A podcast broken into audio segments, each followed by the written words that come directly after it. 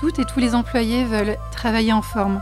C'est une affirmation qui coule de source quand on sait que l'on travaille en moyenne en Suisse 35 heures et 36 minutes par semaine.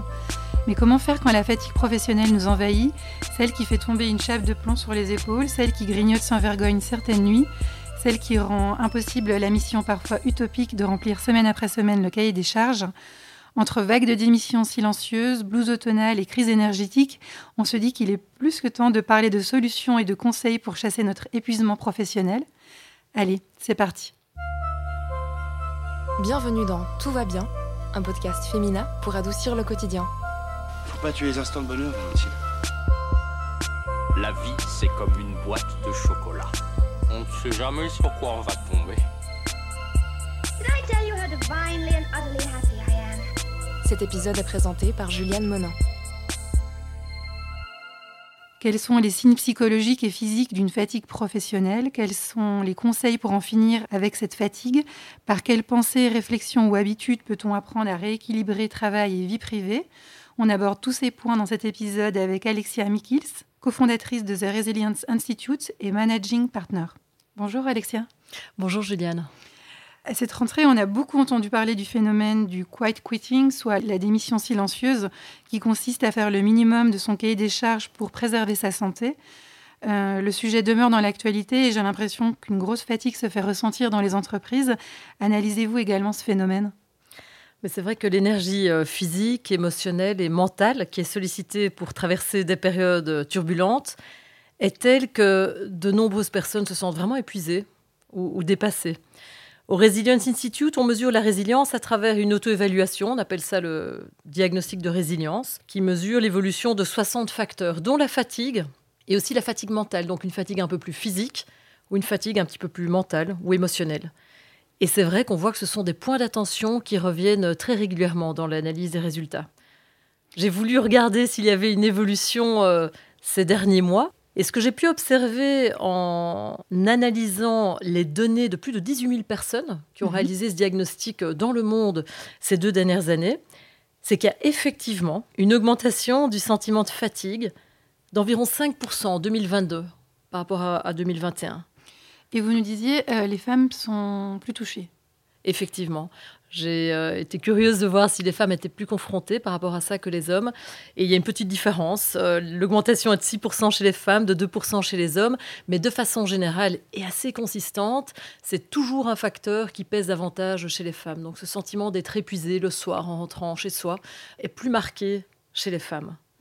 Et je crois qu'il y a aussi euh, une tranche d'âge, hein, c'est ça? Il y a un peu une bascule? Oui, tout à fait. Quand on regarde les, données des moins de 40 ans par rapport aux, plus de 40 ans, on voit que les moins de 40 ans sont souvent plus exposés à cette fatigue, un peu plus une fatigue physique. Le sentiment de fatigue est, plus prononcé. Alors que si on regarde par contre du côté de la fatigue mentale, qui est davantage le sentiment d'être submergé durant la journée, de n'avoir pas l'occasion de faire la moindre pause, c'est finalement assez stable entre 2022 et 2021. On ne voit pas d'augmentation Mhm. de ce, de ce facteur-là. Et ce qui m'a surpris moi-même, c'est que chez les moins de 40 ans, euh, en fait, c'est moins important que chez les plus de 40 ans. Donc les plus de 40 ans semblent être plus confrontés à ce challenge de fatigue mentale. Pourquoi vous pensez que cette fatigue, elle, euh, sur les employés, elle est plus forte maintenant? Est-ce qu'on peut la coupler en fait avec la, la fameuse fatigue saisonnière, la fatigue automnale? Les chiffres que nous avons ne nous permettent pas de dire que la fatigue ou la fatigue mentale soit plus importante en cette période de l'année. C'est relativement stable tout au long de l'année. Et ce serait plutôt quand le moment dans l'année où on est le plus fatigué?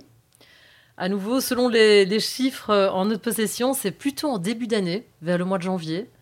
Par contre, comme je l'ai dit euh, précédemment, on a pu noter qu'en 2022, ce sentiment de fatigue et de fatigue mentale était plus marqué qu'en 2021. Il faut se rappeler que la fatigue suggère que les exigences dépassent les ressources disponibles. En fait, c'est assez simple. Donc quand on se sent épuisé, il faut charger, recharger les batteries. Ça peut être physique, émotionnel ou mental. Donc comprendre les causes, ça permet de mieux adresser la situation. Si c'est physique, mais il s'agit de prioriser le sommeil, d'être plus attentif à son alimentation, de bouger davantage. Ce sont des recettes de base hein, que tout le monde connaît très bien, mais qui sont en fait très pertinentes et probablement des, bons rappels. Si c'est émotionnel, il convient d'identifier ce qui draine notre énergie. Ça peut être euh, une relation toxique au travail, par exemple, ou bien une anxiété importante qu'on ne parvient pas à gérer. Vous ne remarquez pas de fatigue automnale, mais il faut quand même s'habituer à un changement d'heure, un changement de lumière, un changement de rythme? Euh, tout dans la nature est rythme. Les saisons, les marées, les cycles hormonaux, les ondes cérébrales, le cœur qui bat. Or, notre vie moderne a tendance à complètement détruire ces rythmes. Il faut vraiment se reposer la question comment remettre un peu de rythme dans sa journée? Trouver la bonne cadence, identifier des pratiques, c'est vraiment utile de se poser cette question. Comment est-ce que vous pouvez remettre un peu de rythme dans votre journée? Et ce sera une façon de mieux gérer cette fatigue saisonnière et de façon générale la fatigue mentale ou physique que l'on peut ressentir. Remettre du rythme dans nos journées alors que malheureusement, dans la vie moderne, tout tend à détruire ces rythmes. Comment reporter l'intention alors dans nos journées pour euh, pouvoir se relâcher, se relaxer plus? Il s'agit vraiment d'identifier des pratiques qui peuvent être différentes pour chacun, de décider quand les intégrer dans une forme de, routine. C'est comme ça qu'on réintroduit du rythme, de comprendre aussi la cadence. Il y a certains moments où on a besoin d'accélérer la cadence, à d'autres moments on a besoin de ralentir la cadence. Donc c'est vraiment cet équilibre entre trouver des pratiques qui fonctionnent pour soi, et là c'est vraiment une forme de discipline pour faire des choses régulièrement, à une fréquence qui nous convient, et trouver la bonne cadence. Ça peut être toute pratique qui me permet en fait de me ressentir connecté à moi, euh, connecté à la nature. Ça peut être le fait de marcher 10 minutes par jour euh, à l'extérieur. Ça peut être effectivement d'avoir une phase de préparation au sommeil, d'éviter les écrans avant d'aller dormir. Ça, c'est une pratique. On sait combien c'est bénéfique et combien ça peut augmenter la probabilité d'avoir une, une nuit de qualité. Une autre pratique peut être de faire de l'exercice régulièrement. Alors, chacun doit vraiment ressentir et identifier l'une ou l'autre de ces pratiques qui permet de réintégrer du rythme dans la journée. C'est très personnel, mais ce qui est intéressant, c'est que cela soit intentionnel. On a parlé aussi d'épuisement, d'épuisement et puis de charge mentale. Est-ce qu'il y a d'autres signes psychologiques ou physiques d'une fatigue professionnelle pour bien la visualiser? Souvent, ça commence par des, des, signaux cognitifs. Je ne parviens plus à me concentrer, je suis en réunion mais je pense à autre chose, je me sens dépassée, je ne parviens pas à prioriser. Ensuite, ces signaux deviennent souvent davantage émotionnels. Je deviens plus irritable, je commence à m'isoler, je n'ai même pas envie de voir mes amis, je n'ai pas le courage de sortir, je néglige les interactions, et finalement je néglige mes propres besoins, et enfin, cela devient physique. C'est à ce moment-là où on commence à ressentir euh, des, des maux de dos, des problèmes de digestion, des problèmes de sommeil, une forme d'épuisement, avant même de démarrer la journée parfois. On peut rappeler ici que si ces symptômes deviennent chroniques, il est nécessaire et important de consulter un médecin pour éviter un épuisement total, voire un burn-out. Absolument. Il est certain que quand on ressent ces signaux, et certainement lorsqu'ils deviennent déjà physiques pendant en général deux semaines d'affilée, il est absolument recommandé de chercher de l'aide et de trouver quelqu'un qui peut nous aider à, à remonter la pente. Par contre, notons également qu'il peut tout à fait être euh, normal de temps en temps de se sentir au bout du rouleau. Ça dure une journée ou deux, et puis ensuite on retrouve en soi l'énergie pour aller de l'avant. Mhm. On peut garder le, chiffre des deux semaines si on se sent vraiment en tête. Si on ne se sent pas bien pendant deux semaines, il, faut consulter. Si les signaux euh, de détresse, les signaux physiques persistent pendant deux semaines d'affilée, la recommandation, c'est d'aller voir un spécialiste à ce moment-là. Parmi les raisons de cette fatigue mentale, est-ce que vous analysez aussi une perte de sens dans, chez les employés, dans leur travail? Plutôt qu'une perte de sens, je suis probablement de nature assez optimiste, mais j'observe une recherche de sens grandissante. Une étude d'ailleurs assez récente euh, par le cabinet Deloitte a montré que 75% hum, des millennials, donc les jeunes professionnels, considèrent que le business, l'activité professionnelle, doit être une force pour un changement social positif. Trois quarts des jeunes professionnels, donc c'est vraiment significatif. Or, le système actuel n'est pas à la hauteur des enjeux sociaux et environnementaux. Les failles criantes du système actuel ne peuvent plus être ignorées. Une autre étude récente, qui a été réalisée par le cabinet Mercer en 2022, a par ailleurs montré qu'avoir un, travail épanouissement est la priorité numéro un des employés en Europe. Avoir un travail épanouissant. Or, selon les études, jusqu'à 80% des employés sont insatisfaits de leur travail, invoquant comme principale raison que leur employeur ne crée pas un environnement propice à l'épanouissement euh, personnel. Or, on sait que les employés qui trouvent du sens dans leur travail sont beaucoup plus enclins à déclarer euh, bah, une plus grande résilience déjà, et puis aussi à se sentir plus épanouis dans leur travail. Donc il y a vraiment un lien entre cette recherche de sens, le fait de se sentir épanoui, et dès lors mieux équipés pour faire face aux défis qui se présentent et à l'incertitude du monde complexe dans lequel on vit. Là, on parle de recherche de sens, mais c'est déjà positif. Mais quand la personne est un peu à l'étape d'avant, si j'ose, qui a vraiment un peu une perte de sens, donc on voit une perte de, aussi de motivation et peut-être aussi justement couplée à de la fatigue, qu'est-ce que vous donneriez comme conseil à cette personne? Je crois que le questionnement est toujours bénéfique. La perte de sens devrait être un encouragement à se questionner. Et quand on se questionne, on réfléchit. Et quand on réfléchit, on, peut se rapprocher d'options qui nous intéressent, de réflexions qui nous remotivent. Certaines lectures peuvent favoriser ce questionnement, et c'est vrai qu'on ne trouve pas toujours la réponse, mais il me semble que le fait de se questionner met déjà dans une dynamique positive. Vous parliez aussi qu'il y a beaucoup de, de de sens, ou de recherche de sens plutôt pour être positif, dans les entreprises. Est-ce qu'il y a, selon vous, assez de personnes pour, pour accompagner ces employés qui sont en recherche de sens? J'observe que de plus en plus d'organisations sont sensibles à ce sujet et dès lors abordent ce sujet, comprennent qu'aujourd'hui il faut donner du sens à l'activité professionnelle, qu'il faut répondre à la question du pourquoi, pourquoi faisons-nous ce que nous faisons, euh, et celles qui sont capables de donner une réponse motivante seront aussi capables d'attirer les talents, de les retenir et de soutenir l'engagement et la motivation. Aussi, il y a ce terme qui est très en vogue en ce moment de d'agilité. On demande beaucoup d'agilité aux employés. C'est un peu le, nouveau mot pour parler de flexibilité. Est-ce que vous trouvez qu'on en demande trop aux employés ou est-ce que vous voyez d'autres attentes irréalistes en fait? L'agilité, la flexibilité fait partie euh, des nouvelles compétences qui sont requises aujourd'hui. C'est nécessaire, c'est utile. Et le contexte actuel exige clairement plus d'autodiscipline qu'il y a 30 ans. La connectivité incessante, la généralisation du télétravail offrent des opportunités extraordinaires, mais ça exige aussi plus de discipline personnelle, on y revient. Quand j'ai démarré moi-même ma carrière, il y a presque 30 ans, je travaillais beaucoup, mais je rentrais vers 18 heures chez moi. Euh, impossible de me reconnecter. Internet n'existait presque pas. C'était le tout début. Nous n'avions pas d'ordinateur personnel et les téléphones portables n'existaient pas non plus. Il y avait donc structurellement un, rythme qui était, qui était préservé. Aujourd'hui, chacun doit retrouver, recréer ce rythme, cette cadence qui lui permet de se ressourcer effectivement, efficacement. Mhm. Et justement, le télétravail, ça peut être difficile aussi quand on parle de fatigue. Il faut vraiment réussir à se discipliner, à couper, ne plus retourner sur son ordinateur faire des choix conscients. Tout simplement, vraiment être très clair sur ce qui nous semble juste, opportun, savoir dire non pour pouvoir se ressourcer et dès lors euh, plus apte à, se pencher sur la tâche suivante. Mais le télétravail est véritablement un, défi puisque cela nous met en posture de devoir constamment faire des choix. Quand est-ce que je commence à travailler? Quand est-ce que je m'arrête? Est-ce que je m'arrête? Est-ce que je fais une pause? Est-ce que je n'en fais pas? Donc on est vraiment aujourd'hui, je pense, dans un contexte qui invite chacun à se reconnecter à cette prise de conscience et qui nous invite à créer cette discipline personnelle. Tout ce qui était structurellement mis en place par l'organisation du travail traditionnel a explosé. Et c'est donc à chacun de, recréer son organisation personnelle. On parle de discipline, mais c'est un petit peu comme même fort de café de se dire qu'il faut se discipliner pour arrêter de travailler. En fait, on est peut-être fatigué et on doit encore se dire mais attention là, tu dois vraiment arrêter mais c'est OK que tu t'arrêtes. C'est fou, non C'est lié au contexte euh, actuel et à cette attente d'instantanéité qui s'est développée au fur et à mesure de la modernisation du monde, la digitalisation, la connectivité incessante.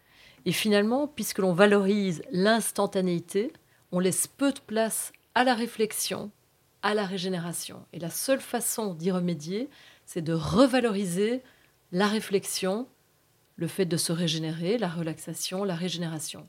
Et seulement à ce moment-là, on pourra contrebalancer cet euh, élan d'instantanéité qui clairement est excessif. C'est à la fois vrai sur le plan professionnel et sur le plan privé, où on est parfois pris au piège de l'instantané et on ne parvient pas à être dans le moment présent, à créer ce temps de réflexion, ce temps de régénération, parce qu'on est constamment en train de réagir à des sollicitations externes.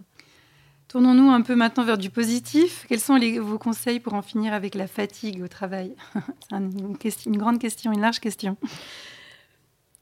Je vais me répéter, mais je vais insister sur l'importance de cultiver de façon intentionnelle et proactive les bases, les fondations de la résilience. Avant tout, prendre soin de ton énergie physique. sa vitalité, créer des moments de calme. Quand on est épuisé et sous pression, tout est plus compliqué. Pour maîtriser la fatigue en cette période automnale, avec les jours qui diminuent, rappelons-nous combien le sommeil, c'est vraiment une clé cruciale pour, euh, pour contrer la fatigue professionnelle. Pour augmenter la probabilité d'avoir un sommeil réparateur, viser une heure de réveil régulière, chaque jour de la semaine, y compris le week-end, est vraiment biologiquement très efficace. Alors j'en conviens, ça peut être euh, un petit peu ennuyeux de devoir se réveiller à la même heure le week-end, à chacun de choisir ses combats et de le faire ou de ne pas le faire, mais en tout cas, sachez que physiologiquement, il est établi de façon évidente que c'est bénéfique pour avoir un niveau d'énergie plus stable durant la semaine. De la même façon, éviter les écrans avant d'aller dormir est aussi complètement démontré scientifiquement comme étant une mesure adéquate pour optimiser les chances d'avoir un sommeil de qualité.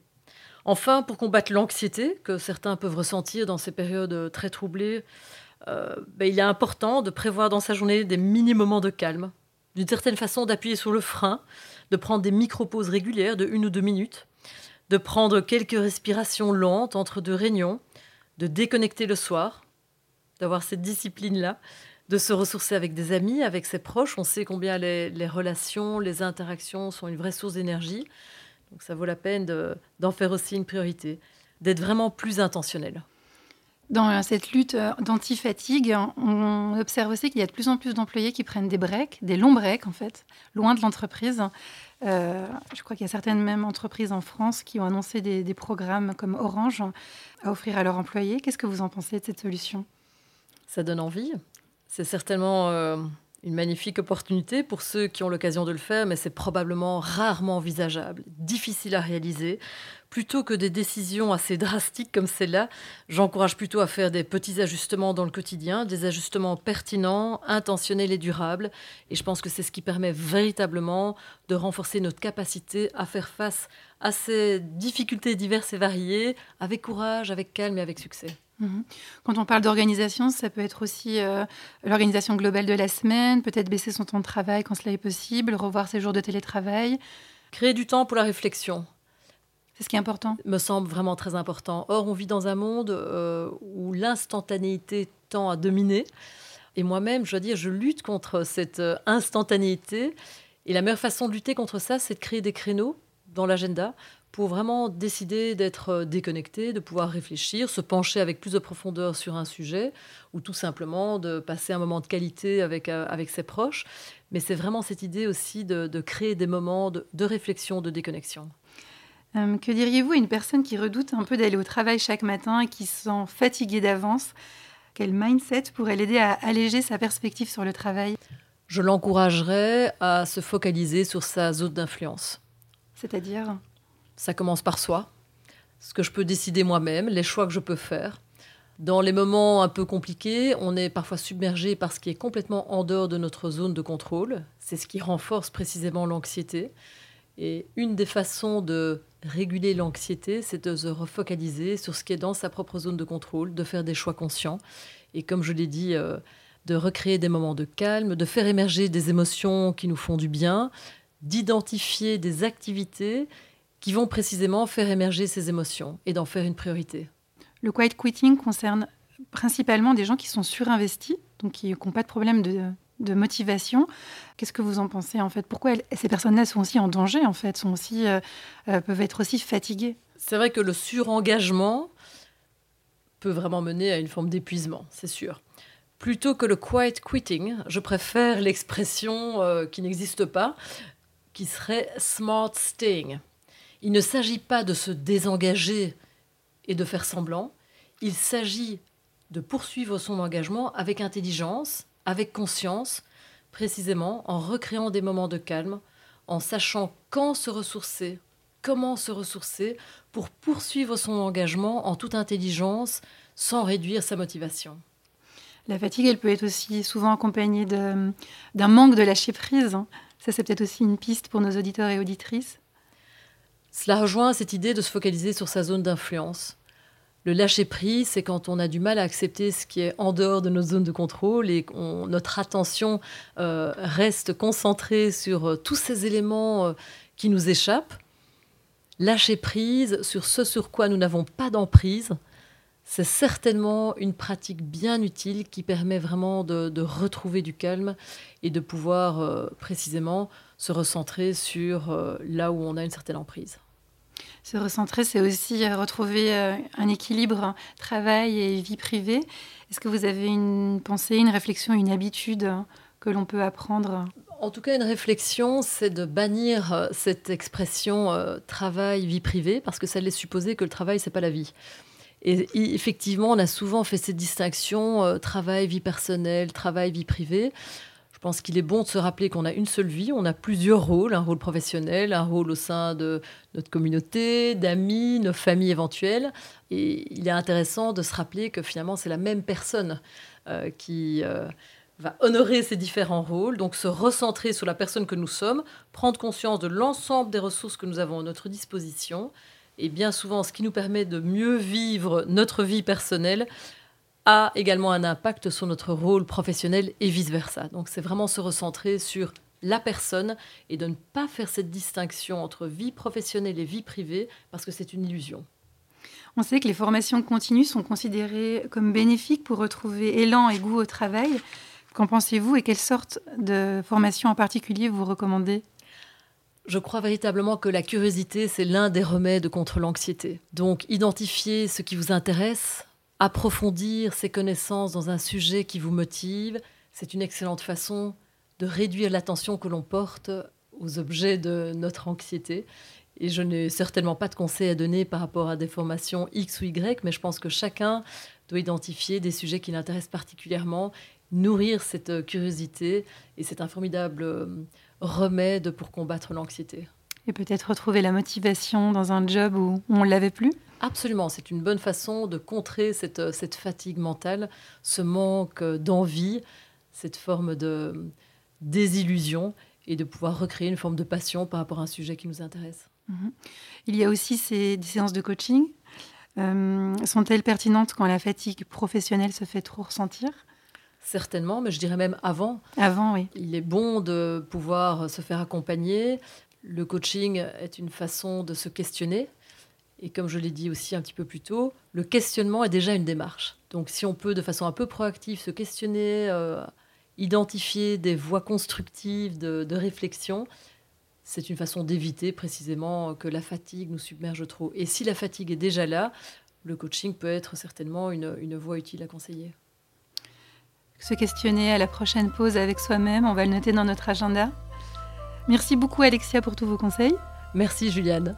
Et merci beaucoup à toutes nos auditrices et nos auditeurs pour leur écoute. On espère que cet épisode vous aura permis de chasser un peu votre fatigue professionnelle et de songer à des solutions pour y remédier. On vous donne rendez-vous tout bientôt dans un prochain épisode de Tout va bien. D'ici là surtout, prenez soin de vous.